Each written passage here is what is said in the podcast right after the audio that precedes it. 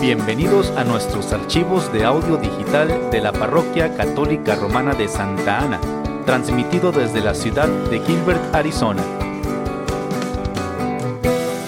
Pedimos a Dios que bendiga su tiempo mientras escucha usted nuestros audios.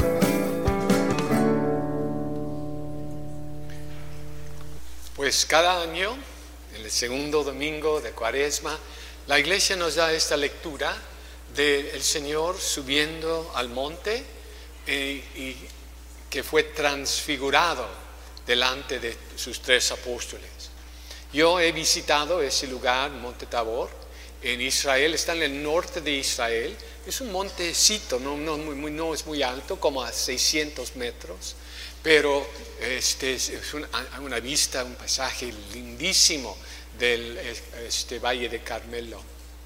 Muy bonito, muy bonito. Y se llevó a estos tres discípulos. En cada, bueno, este, este evento aparece en tres evangelios. San Mateo, San Marcos y San Lucas. Estamos ahorita escuchando el, el evento en San Marcos.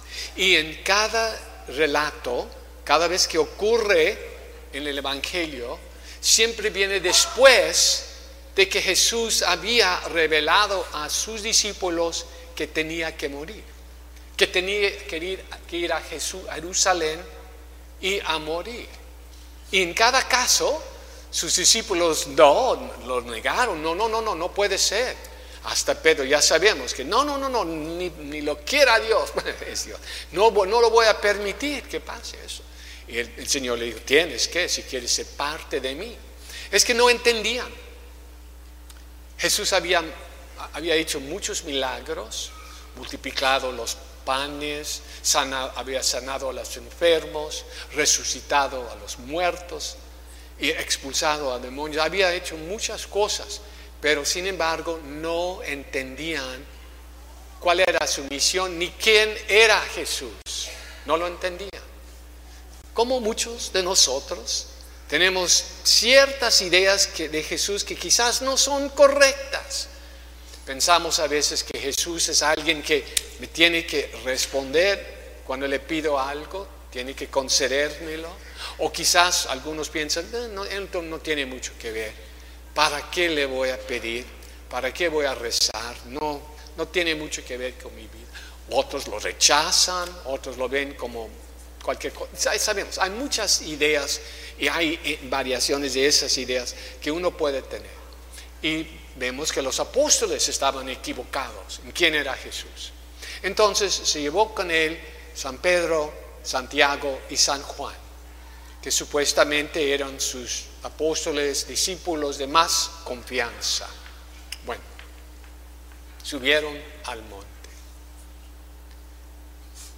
Fueron tres cosas que pasaron en ese monte que eran increíbles, las tres cosas. Primero, su rostro cambió, fue transfigurado en su cuerpo y en su ropa. Una luz increíble, más fuerte, más clara que el, sol y que no, era de afuera iluminándolo, esa luz venía de él, era de él. No tienen las palabras para describir esta luz, porque esa es la luz que, una prevista de la luz que vamos a ver en el cielo. Todos los que han tenido ese viaje y han regresado dijeron, entraron por un túnel y después se abrió una luz increíble, una luz distinta de, la, de, la, luz que podemos ver aquí de este mundo. Esa es la luz que vieron. Segundo lugar, ahí estuvieron los, las dos figuras más, grande, más grandes de la religión judea, Moisés y Elías. Moisés, el gran maestro, el que les ha dado la ley. Y Elías, el que era el profeta mayor, el profeta, gran profeta. Y Jesús, hablando con ellos, sobre ellos, demostrando que Él era superior a la ley y a los profetas. Y que todo lo que ellos decían que venía de Dios iba a ser incluido en su iglesia, en Él y en su iglesia que iba a dejar. Esa es, la segunda cosa que ellos vieron. Y la tercera cosa, si lo pensamos, es igual de increíble, igual. Escucharon la voz del Padre. Yo he escuchado la voz de Dios varias veces, pero no así, no en voz alta, en mi interior. Pero ellos escucharon la voz del Padre. Y les dijo, este es mi Hijo amado, escúchenlo. Escúchenlo.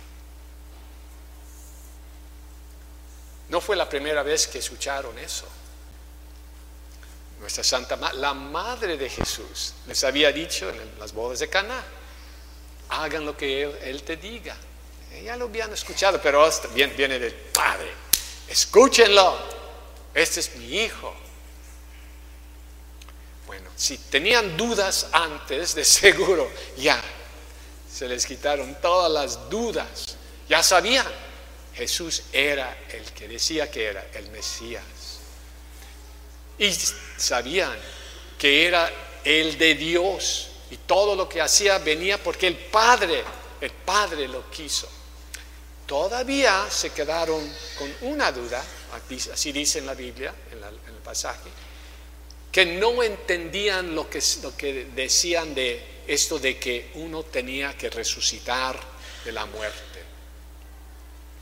Quizás es bueno tomar en cuenta es, es, esa duda, pequeña duda o desconocimiento y decir, bueno, como ellos nos, tenemos, nos, ya nos faltan cinco semanas para reflexionar sobre lo que quiere decir que uno ha resucitado de la muerte.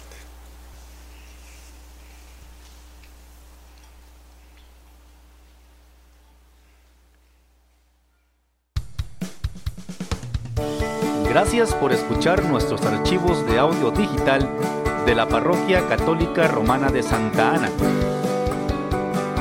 Para más archivos de audio,